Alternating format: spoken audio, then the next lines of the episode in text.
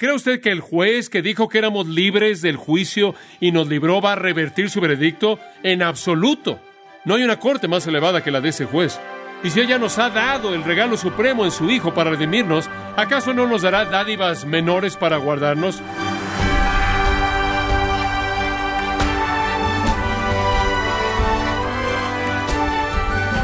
Sea usted bienvenido a esta edición de Gracia a vosotros con el pastor John MacArthur.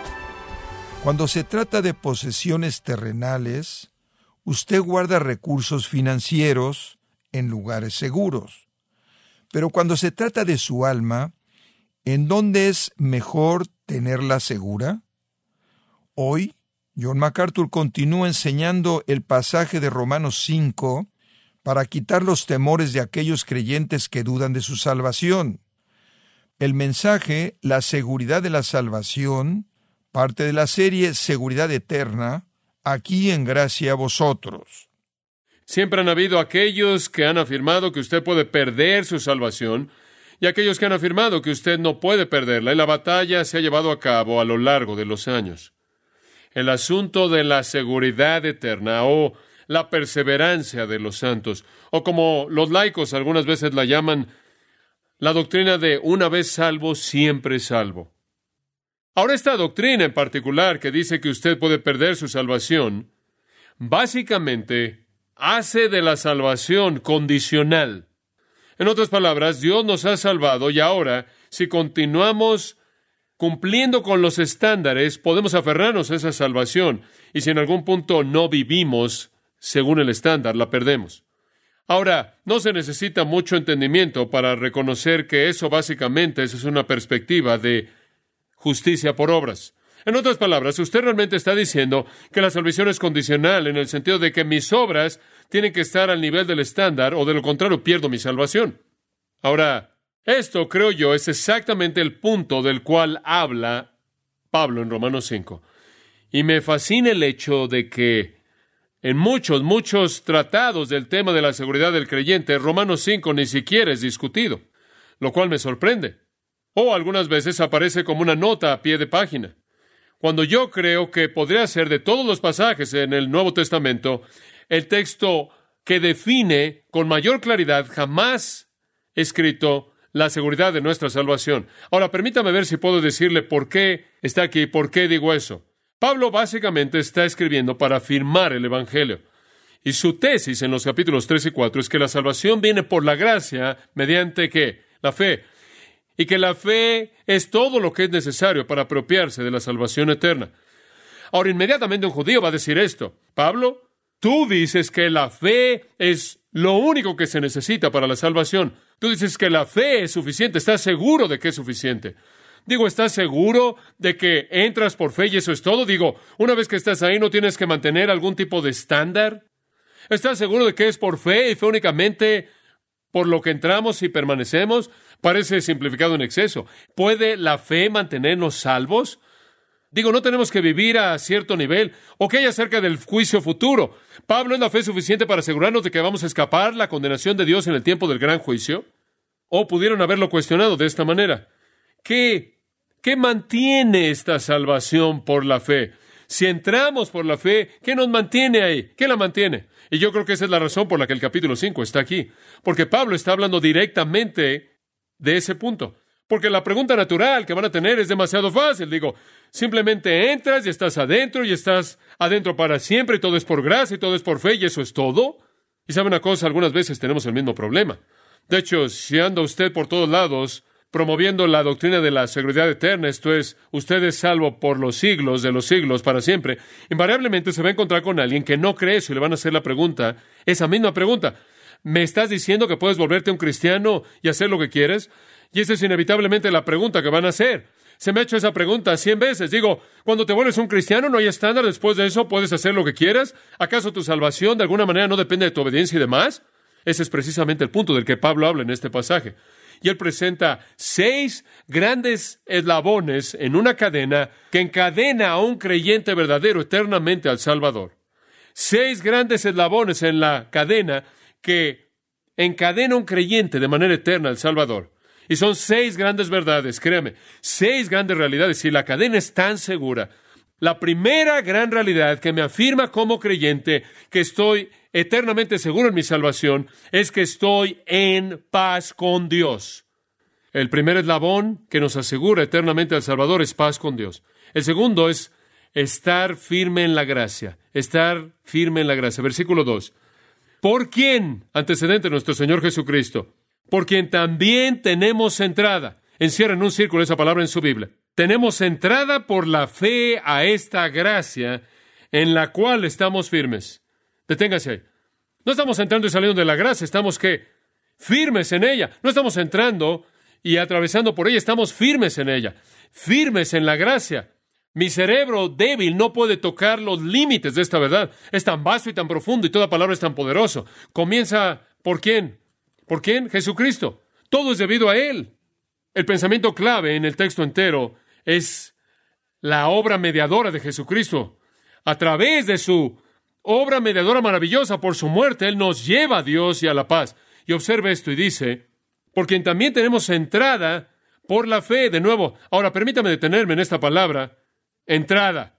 Es una palabra monumental, es una palabra asombrosa, es una palabra que nos sacude, es una palabra infinitamente incomprensible, es una palabra que va más allá de la perspectiva de un judío, el llegar a concebir que alguien en la tierra podía tener entrada o acceso a Dios. ¿Por qué? Porque todo lo que un judío jamás había sabido, había conocido en toda su vida, era que Dios es el totalmente absoluto y absolutamente inaccesible. No sabía él eso, no lo creía eso. A lo largo de su historia entera, eso era lo único que sabían. Y por cierto, la palabra entrada aquí, esta palabra es usada tres veces, es usada aquí y es usada en Efesios 2.18 y 3.12 y siempre habla de acceso a Dios. Él nos ha dado acceso, entrada a Dios y un judío nunca habría sabido eso. De hecho, ¿qué le pasaba a un judío si se acercaba a Dios? Él habría sido consumido. Si usted regresa, por ejemplo, y simplemente le voy a dar una ilustración de esto del texto, en el capítulo 19 de Éxodo, ¿Podría pasar usted ahí por un momento? Éxodo 19. Dios está dando la ley en el monte Sinaí. Y el versículo 9 dice, entonces Jehová dijo a Moisés, aquí yo vengo a ti en una nube espesa, para que el pueblo oiga mientras yo hablo contigo y también para que te crean para siempre. Y Moisés refirió las palabras del pueblo a Jehová. Y Jehová dijo a Moisés, ve al pueblo y santifícalos hoy y mañana y laven sus vestidos y estén preparados para el día tercero, porque al tercer día Jehová descenderá ojos de todo el pueblo sobre el monte Sinaí. Versículo 12. Y señalarás término al pueblo en derredor diciendo, guardaos, no subáis al monte, ni tocáis sus límites, cualquiera que tocar el monte de seguro morirá. Digo, Dios va a estar arriba y ustedes van a estar ahí y no se acerquen a Dios o están muertos. Y versículo 13 dice, no lo tocará mano, porque será apedreado o aseteado, sea animal o sea hombre, no vivirá. Cuando suene largamente la bocina, subirán al monte. Y descendió Moisés del monte al pueblo y santificó al pueblo y lavaron sus vestidos y dijo al pueblo, estad preparados para el tercer día, no toquéis mujer, ninguna relación sexual. Aconteció que al tercer día, cuando vino la mañana, vinieron truenos y relámpagos y espesa nube sobre el monte y sonido de bocina muy fuerte y se estremeció todo el pueblo. Y se estremeció todo el pueblo que estaba en el campamento. Ahora se van a reunir con Dios. Es una ocasión contenta, cálida. El lugar entero está explotando como un volcán relámpagos, truenos, fuego, furia, el pueblo está temblando, este sonido trompeta resonando en sus mentes, se han estado purificando por tres días. Este realmente es una ocasión muy importante. Y Moisés sacó del campamento al pueblo para recibir a Dios y se detuvieron al pie del monte.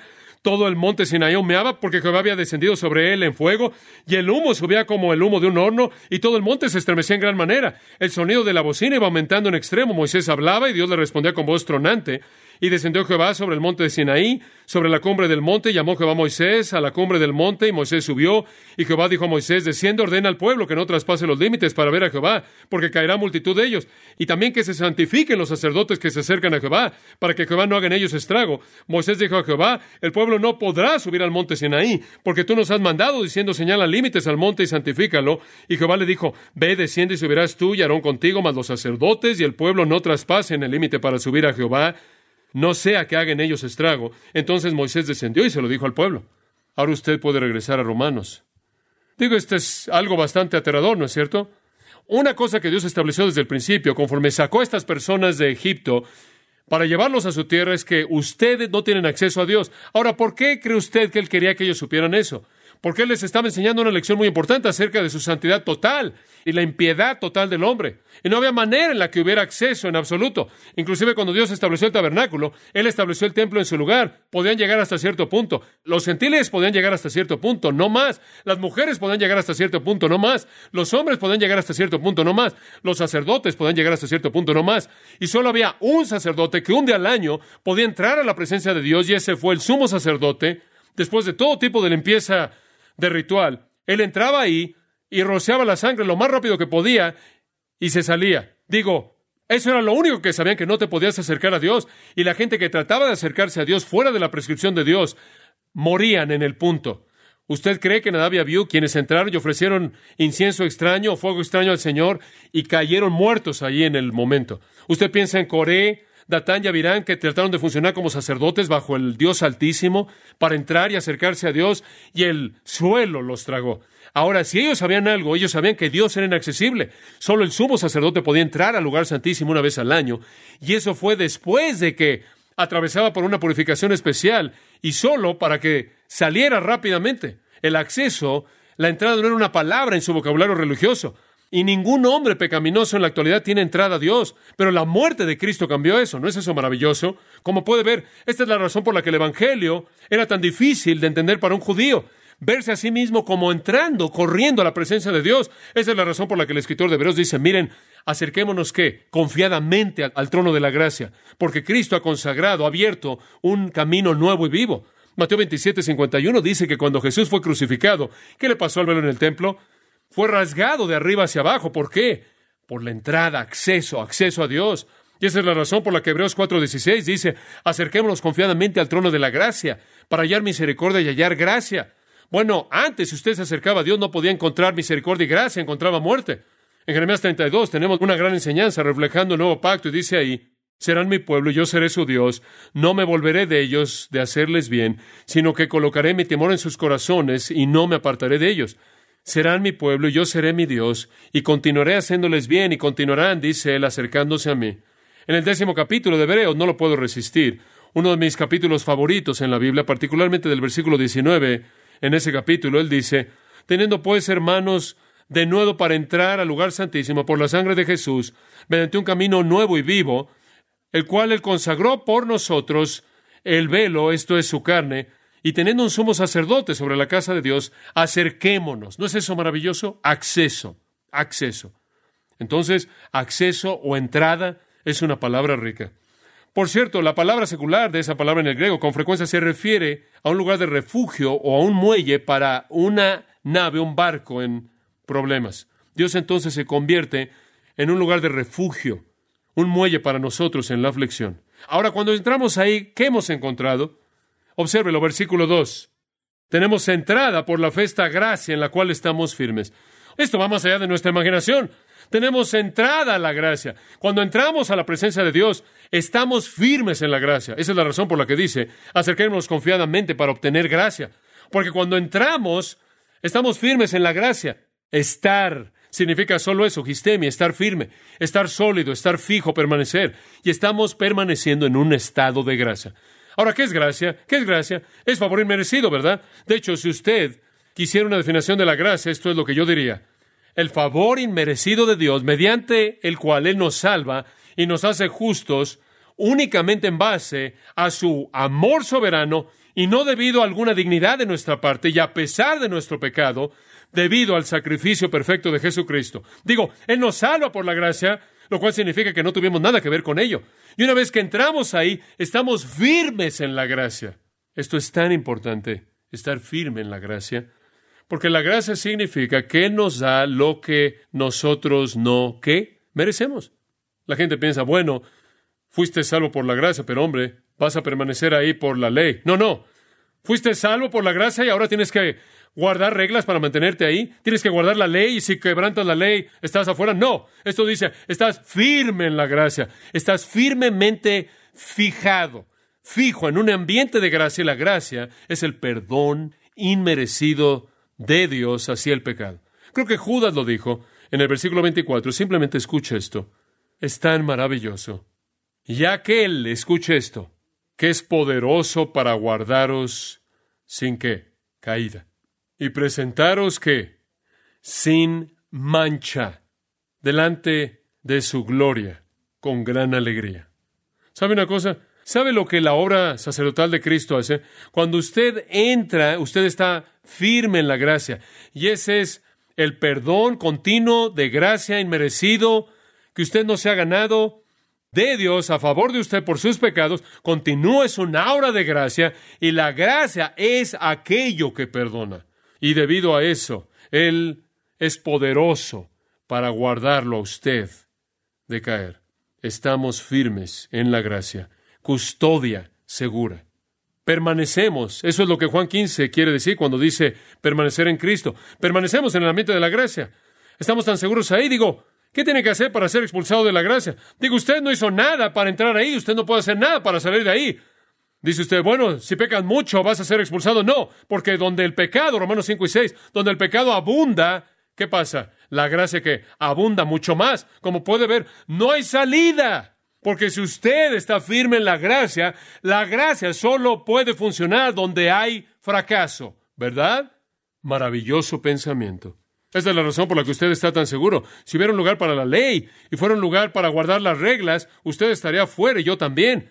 Si sus pecados lo expulsaran, eso no es gracia, pero por gracia es usted salvo.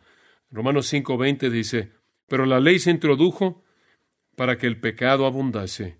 Mas cuando el pecado abundó, sobreabundó la gracia. Oh, qué gran pensamiento. Como pueden ver, amados, esos dos eslabones, digo, eso será suficiente, ¿no es cierto? Tenemos paz con Dios. Ahora, si usted va a discutir con eso, entonces tendrá que decir, uno, el sacrificio de Cristo no fue adecuado para cubrir todo su pecado y mantener la paz. Y el mantenimiento de esa paz va más allá de la capacidad de Jesucristo, quien vive perpetuamente para hacer intercesión por usted. Y usted realmente está negando quién es Cristo y lo que su obra es, pasado y presente. La paz con Dios será suficiente, pero simplemente para añadir a lo que el Señor dice, no solo eso, usted está firme en la gracia y la gracia solo puede operar donde hay pecado, porque es favor inmerecido, es perdón inmerecido y entonces cuando usted peca, opera, funciona y entonces usted es mantenido en un estado de gracia. Gran verdad, gran verdad. La obra sumo sacerdotal de Jesús se está llevando a cabo en este momento y mantiene la paz y mantiene la aplicación de la gracia para nosotros.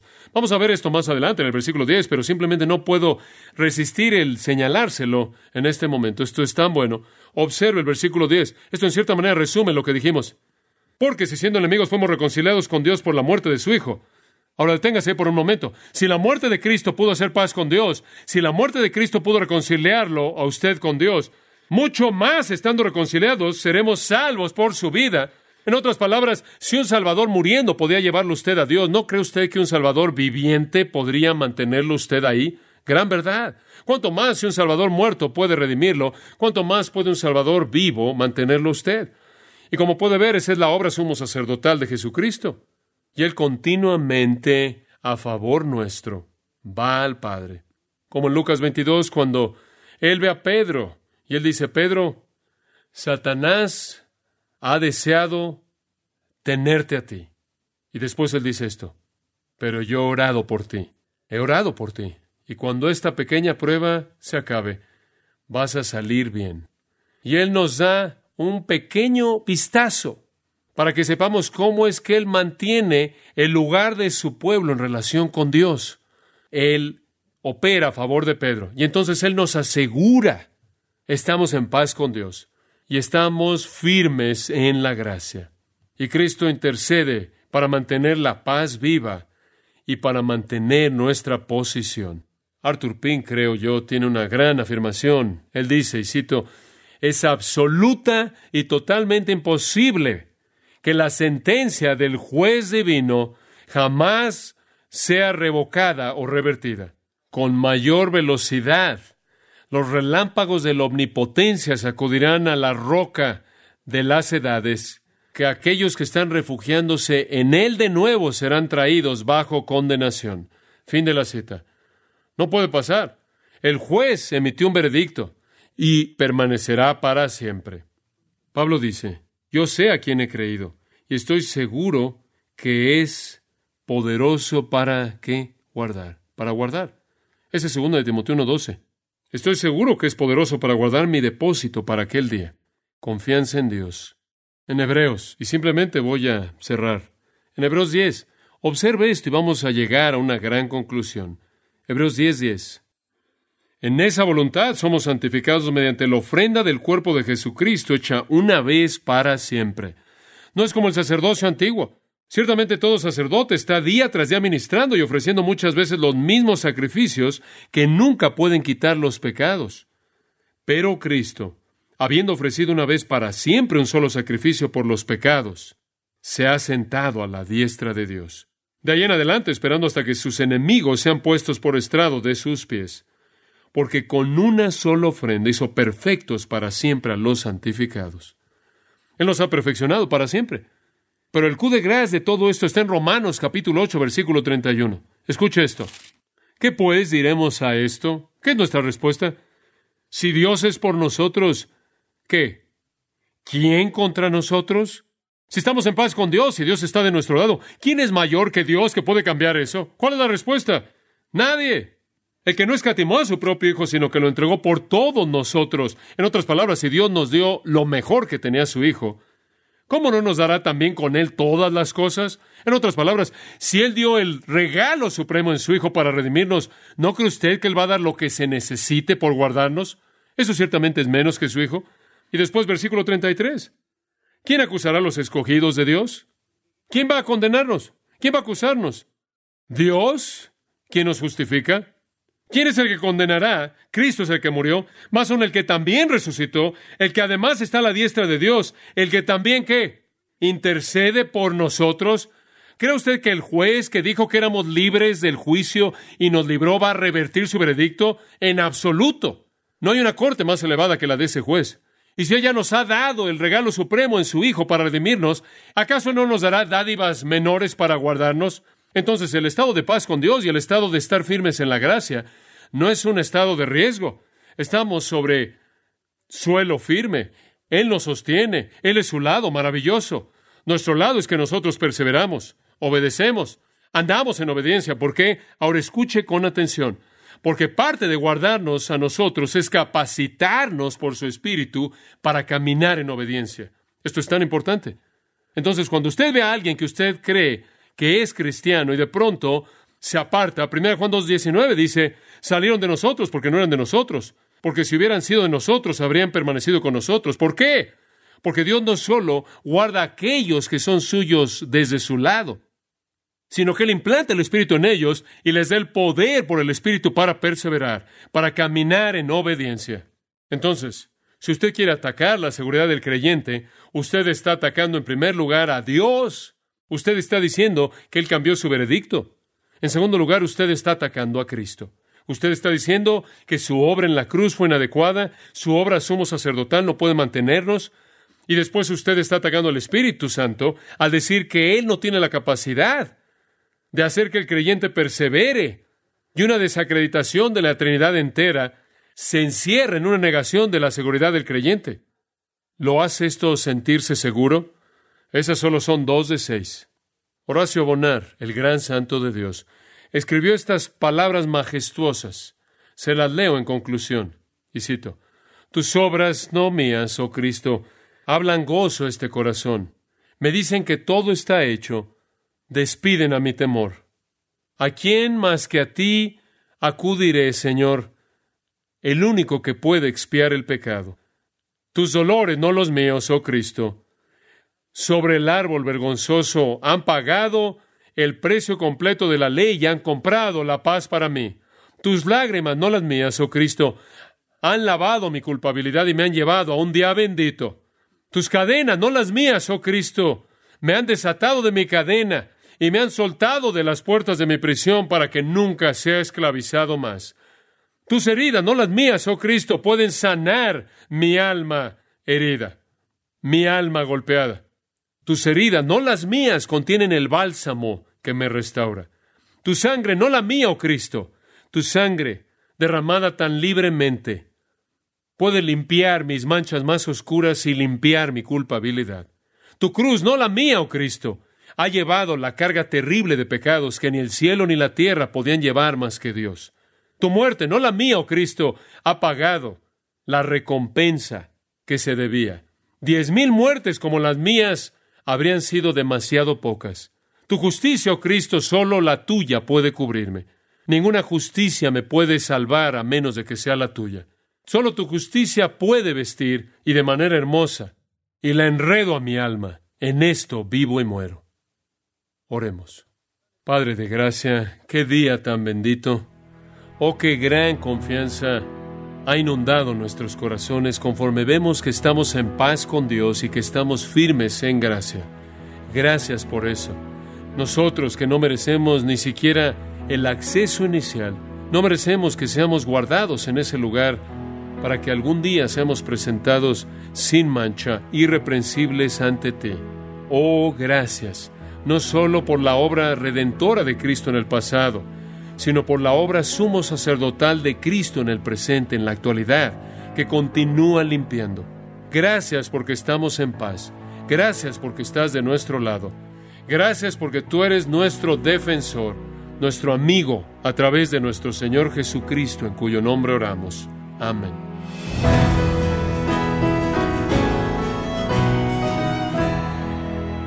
Al continuar examinando Romanos 5, John MacArthur nos instó a no olvidar la naturaleza permanente y garantizada de nuestra salvación en Cristo.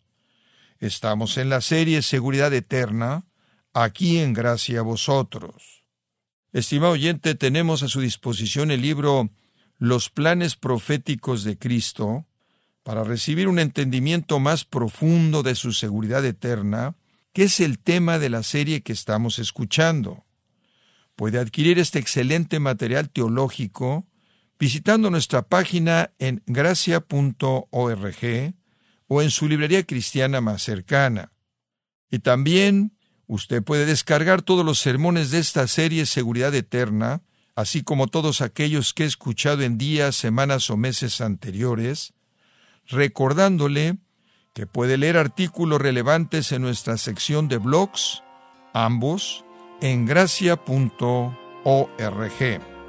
Si tiene alguna pregunta o desea conocer más de nuestro ministerio, como son todos los libros del pastor John MacArthur en español o los sermones en CD que también usted puede adquirir, escríbanos y por favor mencione la estación de radio por medio de la cual usted nos escucha en gracia a vosotros.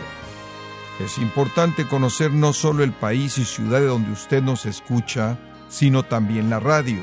Para quienes contactan nuestro ministerio por primera vez, pueden solicitar una copia del mensaje de promoción sin costo alguno, un mensaje por oyente únicamente. Si usted vive en los Estados Unidos o Puerto Rico, escríbanos a Gracia Vosotros, P.O. Box 4000, Panorama City, California 91412 o puede escribirnos a través del siguiente correo electrónico radio arroba Y queremos agradecerle desde el fondo de nuestro corazón su tiempo y sintonía, y en nombre de John MacArthur y del personal de este organismo, invitarle para que nos acompañe en la próxima edición y así juntos continuar desatando la verdad de Dios un versículo a la vez en gracia a vosotros.